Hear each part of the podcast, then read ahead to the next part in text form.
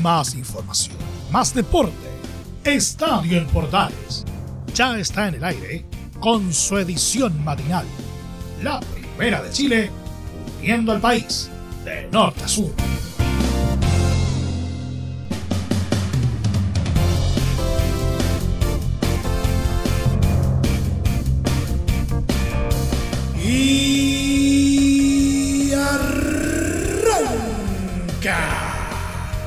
Señoras y señores, ¿cómo les va? Muy buenos días. Bienvenidos una vez más, bienvenidos al show día martes ya. Y eh, retomando ya la normalidad informativa, a falta, ¿no es cierto?, de dos fechas nada más para que termine el Campeonato Nacional de Primera División y donde la liguilla por el segundo ascenso está entrando en tierra derecha, ya con los finalistas ya definidos Vamos a tocar cositas varias en la edición de hoy. Eh, básicamente en, movidas varias que están ocurriendo al interior de, los clubes, ¿no es cierto? También una, pequeña perspectiva, un repaso a lo que podría pasar de aquí al término del campeonato, eh, porque se especula mucho. ¿ah? ¿Qué pasaría eh, o qué tendría que darse para que tal o cual equipo finalmente salga campeón del, torneo, siendo que hay tres equipos en disputa por el título. ¿ah? Va a ser muy relevante. Vamos a analizar eso, así como también eh, qué pasa en, el otro extremo, en la parte de abajo de la tabla, donde también eh, hay una lucha eh, por no descender entre dos equipos, pero uno terminará acompañando a, a Curicó Unido en el ascenso 2024. Y también vamos a estar revisando ligas internacionales, desde luego una pasadita por la Champions League y nuestro querido polideportivo. Todo esto, como es habitual, en 30 minutos, así que arranquemos de inmediato esta nueva entrega de Estado en Portales ¡Ay!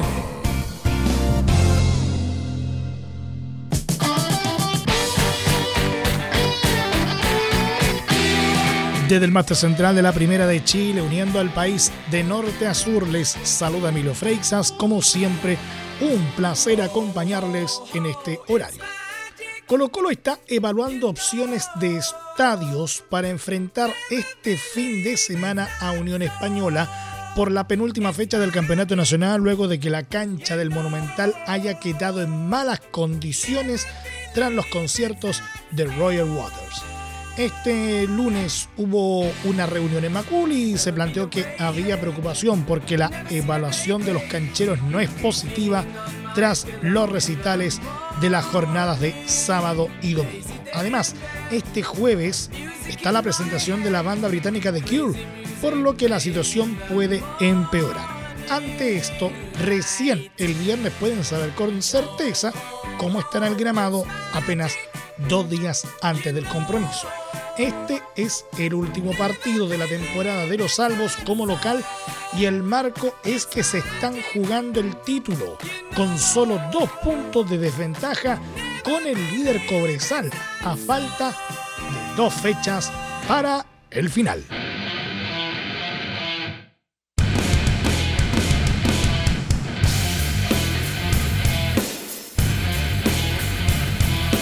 Universidad Católica anunció a través de sus redes sociales que llegó a un acuerdo con el mediocampista colombiano Brian Rovira para rescindir su contrato. Hoy, lunes 27 de noviembre, informamos que se puso fin de mutuo acuerdo entre Cruzados y el jugador al contrato de Brian Rovira, expresó el cuadro cruzado en su cuenta en X. El volante colombiano, luego de confirmarse una lesión muscular, solicitó a Universidad Católica rescindir anticipadamente su vínculo con la institución y retornar a su club de origen, Atlético Nacional de Medellín, para continuar allí su recuperación, añadió. Agradecemos a Brian Rovira su entrega y compromiso durante esta temporada y le deseamos una pronta recuperación y éxito en sus próximos proyectos deportivos, complementó. Rovira alcanzó a jugar 27 partidos con la camiseta cruzada.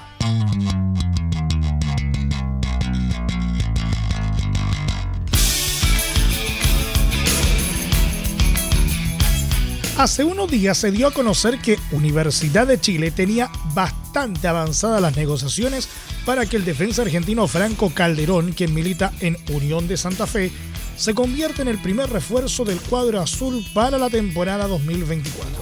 Y este lunes el zaguero trasandino reconoció contactos con el conjunto universitario para incorporarse de cara a la siguiente campaña, aunque aclaró que de momento no hay nada cerrado. Hasta ahora nada cerrado. Solo son rumores nada más. Llegó la propuesta, pero de momento no hay nada cerrado. No te puedo dar mucha información, no la sé de momento, añadió Calderón. Según dieron a conocer desde Argentina hace días, el zaguero no renovaría contrato en Unión de Santa Fe y quedaría como jugador libre, por lo que los estudiantiles no desembolsarían dinero por su pase.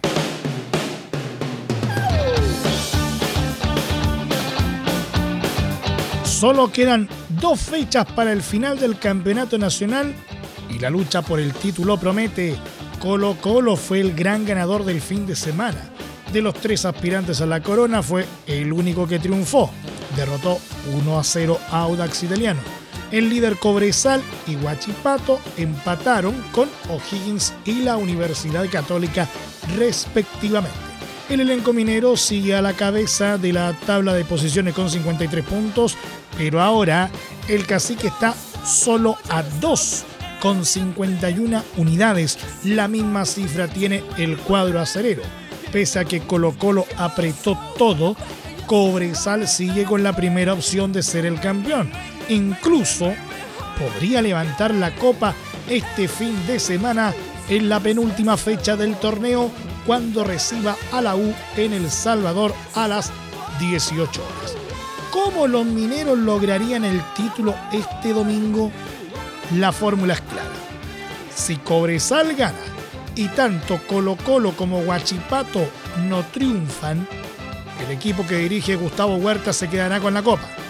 Ahora, si los mineros vencen a los azules, pero Albos o Acereros también ganan, todo quedará en suspenso hasta la última fecha. Con los resultados del reciente fin de semana, también surge la posibilidad de que la lucha por el título llegue con drama a su jornada final. ¿Cómo es esto? Se preguntarán ustedes. Como solo dos puntos separan a Cobresal de Colo Colo y Huachipato, se podría dar que a la última fecha lleguen los tres candidatos con el mismo puntaje. ¿Cómo? Los mineros deben empatar y tanto Albos como Acereros ganar su respectivo partido. Así los tres quedarían con 54 puntos. Y si el torneo acabara con dos o tres equipos igualados en la cima, habría partido único para definir al campeón.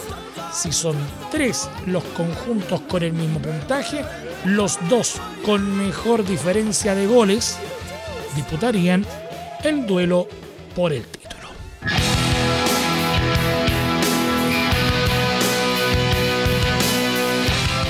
Y luego de ofrecer un gran espectáculo y vencer a Curicó Unido en el Estadio La Granja por un marcador de 4-3, Magallanes aumentó sus ilusiones y esperanzas de asegurar la permanencia en la primera división. Este resultado les permitió llegar a 26 puntos y, a falta de dos jornadas, se ubican a cuatro unidades de Deportes Copiapó con 30 puntos. Elenco que marcha decimocuarto y posee una diferencia de gol menor que la de los carabeleros, es decir, menos 15 contra menos 14. En otras palabras, Magallanes solo logrará zafar de la zona de descenso si gana sus dos partidos venideros ante Audax Italiano y Coquimbo Unido. Y Copiapó pierde o empata sus duelos ante Universidad Católica y Everton. En caso de igualdad de puntaje, la segunda diferencia para ratificar el puesto en la tabla la entrega la mayor diferencia entre los goles marcados y recibidos. Esto según el artículo 82 del capítulo 16 de las bases del Campeonato Nacional 2023 dispuestas por la ANFP.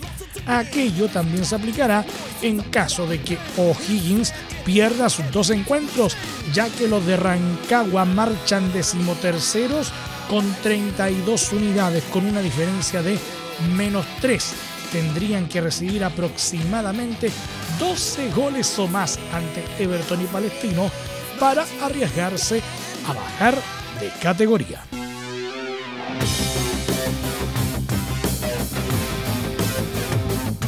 Universidad de Concepción vive horas claves.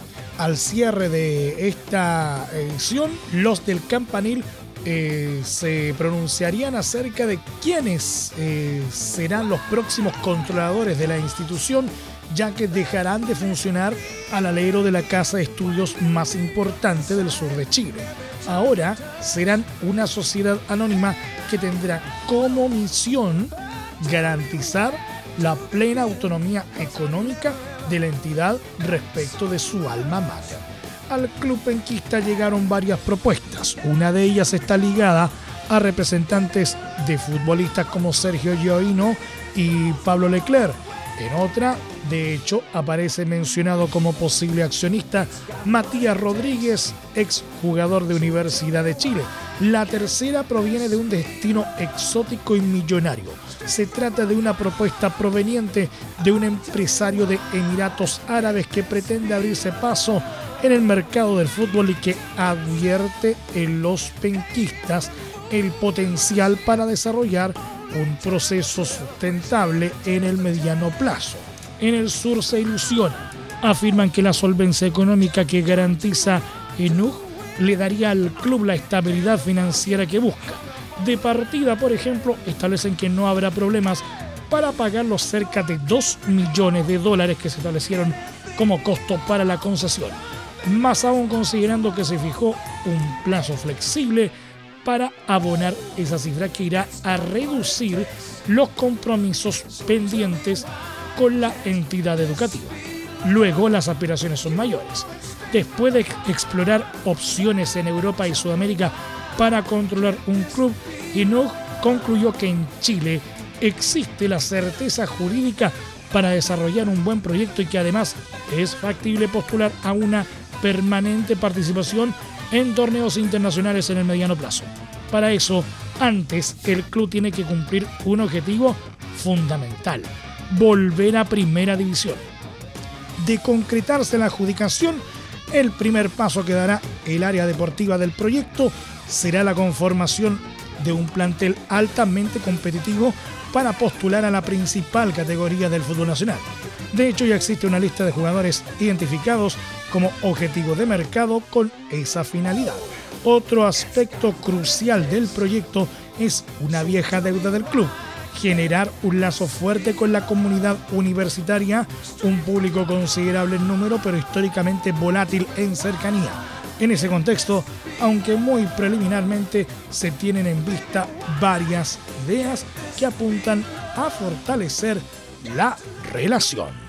En este plebiscito constitucional, vota informado. Los contenidos desinformativos generan desconfianza. Reconócelos. 1. Buscan llamar tu atención con afirmaciones desconcertantes o ilógicas. 2. No provienen de una fuente confiable. 3. Intentan disminuir tus intenciones de participar en el plebiscito. Antes de creer y compartir, verifica con la fuente oficial. Revisa la propuesta de texto constitucional en cervel.cl e infórmate en las redes sociales verificadas de Cervel o llamando al 606.166. Infórmate, decide y vota. Servicio Electoral de Chile. Cervel entre marco grande y marco chico, media vuelta y vuelta completa.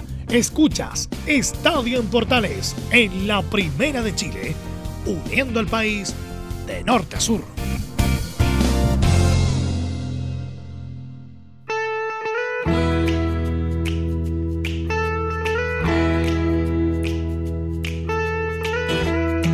Muchas gracias por seguir en nuestra sintonía. Seguimos haciendo Estadio en Portales en su edición AM como siempre a través de las ondas de la Primera de Chile uniendo al país de norte a sur.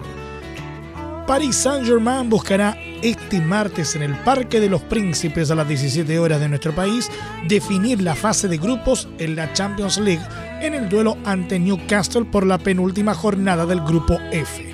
Los locales desean redimirse de la goleada que sufrieron en el St. James Park ante los ingleses, instancia en la que fueron superados por un 4 a 1 y que hasta la fecha es la única victoria para los dirigidos por Eddie Howe. Es por ello que la probable formación de Luis Enrique contará con Gianluigi Donnarumma en portería, Ashraf Hakimi, Milan Skriniar, Lucas Hernández y Nordi Mukiele en defensa. Fabián Ruiz, Manuel Ugarte y Vitiña en el medio campo, dejando a Usman Dembélé, Randall Colomuani y Kylian Mbappé en ofensiva. Por su parte, las Urracas llegan bastante diezmadas a este enfrentamiento tras las lesiones que afectaron a su plantel. Asimismo, sus dos caídas ante Borussia Dortmund en la jornada 3 y 4 los condicionaron al último lugar del grupo con cuatro puntos. Es por ello que Howie pretende alinear a Nick Pope al arco, Kieran eh, Tripper, Jamal Lascelles, Fabian Scher y Luis Hall en la saga. Sean Lockstaff, Bruno Guimaraes y Jowlington en el centro, contando con Miguel Almirón, Alexander Isaac y Anthony Gordon en ataque. Boca Juniors quedó sin chance de conseguir un cupo a la Copa Libertadores 2024 y deberá conformarse con disputar la Copa Sudamericana, torneo que ya lo oficializó para la próxima temporada. Esto porque se fumó la posibilidad de alcanzar el cuarto puesto de la tabla anual en Argentina, el que amarró San Lorenzo este lunes al vencer por 2 a 1 a Central Córdoba en la última fecha de la fase regular de la Copa de la Liga Argentina, tomando un cupo rumbo al certamen. Con esto, los Ceneices estarán al margen del torneo más importante a nivel de clubes en Sudamérica por primera vez en siete años, ya que en 2017 fue la última ocasión en perderse. Por su parte, la Sudamericana tendrá de vuelta a un elenco que supo levantar en dos ocasiones el trofeo, en 2004 y 2005, cuando el certamen se jugaba solo en el segundo semestre y no coincidía con la Libertadores. Para sumar más a este tema, Boca es un equipo que está interesado en llevarse a la estrella chilena Arturo Vidal.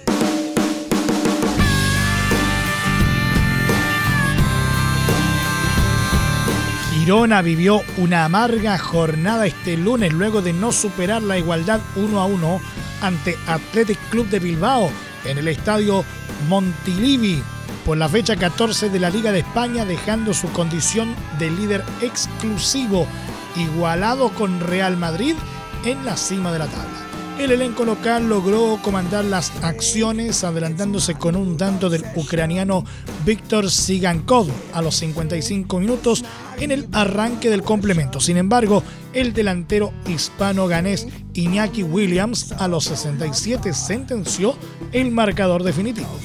Este resultado provocó que Girona quedase igualado con 35 puntos junto a Real Madrid. No obstante, los merengues superan al conjunto entrenado por Miguel Sánchez con mejor diferencia de gol. En la próxima fecha, Girona enfrentará a Valencia, mientras que los vascos, con 25 puntos en el sexto lugar, jugarán ante Rayo Vallecano. Real Madrid, por su parte, chocará con Granada.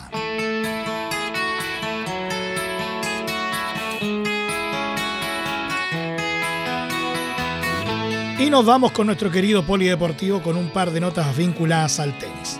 La primera, el tenista chileno Gonzalo Lama, número 496 en el ranking ATP, tuvo debut y despedida este lunes en la primera ronda del Challenger de Temuco. Lama, quien entró con wildcard al torneo de la Araucanía, sucumbió por 6-2 y 6-1 ante el brasileño Joao Rey de Silva, número 321 el brasileño enfrentará en la siguiente fase al ganador de la llave entre su compatriota Pedro Sakamoto, número 365, y el argentino Juan Pablo Ficovich, número 250. Este martes será el turno del primer favorito, el chillanejo Tomás Barrios, número 105, quien enfrentará a Diego Fernández, número 861. También jugará el chileno Matías Soto, número 702, ante el trasandino Facundo Mena, número 582.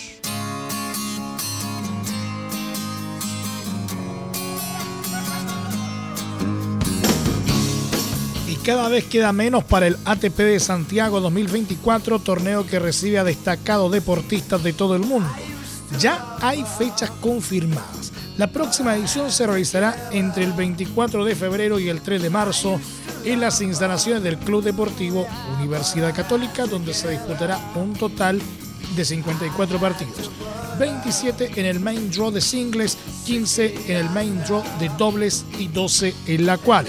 La directora del torneo Movistar Chile Open, Catalina Fillol, destacó que año a año buscamos seguir creciendo y perfeccionándonos para convertirnos en el mejor torneo de tenis de Sudamérica. Lo anterior nos ha llevado a ser reconocidos por el ATP, destacando la labor que venimos haciendo en Chile, donde en cada versión recibimos el cariño y preferencia del público. Pensando en ellos, es que tras hacer un balance de lo que fue el 2023, buscamos la mejor alternativa disponible para ofrecer una infraestructura de gran nivel. Incorporamos butacas numeradas en el curso central, el que tendrá una capacidad para 5.000 espectadores. Mejoramos considerablemente la visión a la cancha, ofreciendo buenos ángulos desde diferentes sectores del estadio. Esperamos superar los 30.000 espectadores que recibimos en total el año pasado, indicó. Fillol agregó que junto al Club Deportivo Universidad Católica y asesorados por expertos realizaron una remodelación completa de la cancha principal, haciéndola prácticamente desde cero. Este año la inversión para el torneo será de al menos un 25% más que su versión anterior. Hemos estado trabajando duro para ofrecer a los tenistas una de las mejores canchas de la región y a los espectadores un evento único para esta nueva versión 2024.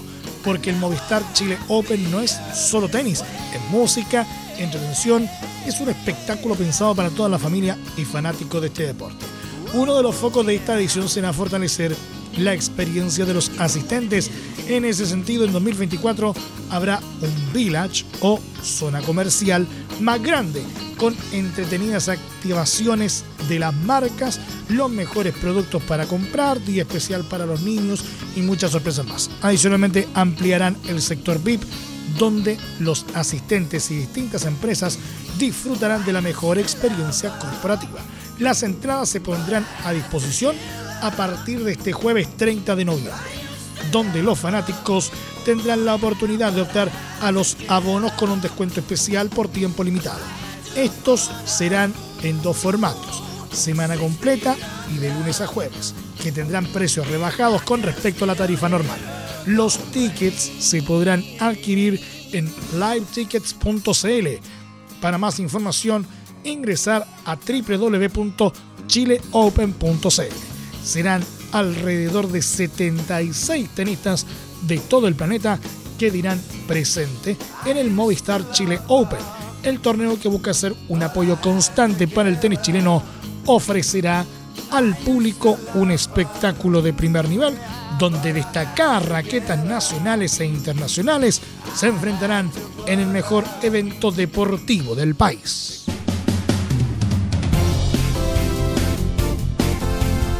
Y nos vamos, nos vamos, nos vamos, nos vamos, nos vamos nomás. Muchas gracias por el favor de su sintonía y la atención dispensada. Hasta aquí nomás llegamos con la presente entrega de Estadio en Portales en su edición AM, como siempre, a través de las ondas de la Primera de Chile, uniendo al país de norte a sur. Les acompañó Milo Freixas. Muchas gracias a quienes nos sintonizaron a través de las distintas plataformas de Portales Digital, a través de los medios unidos en todo el país y desde luego a través de de la Deportiva de Chile, radiosport.cl. Continúen en sintonía de Portales Digital porque ya está aquí la mañana al estilo de un clásico. Portaleando la mañana a continuación. Más información luego a las 13.30 horas en la edición central de Estadio en Portales junto a Carlos Alberto Bravo y todo su equipo. Les recordamos que a partir de este momento, como es habitual, este programa se encuentra disponible en nuestra plataforma de podcast en Spotify, en los mejores proveedores de podcasting y desde luego en www.radioportales.cl. Que tengan todos un muy buen día. Más información, más deporte. Esto fue Estadio en Portales, con su edición matinal. La primera de Chile, uniendo al país de norte a sur.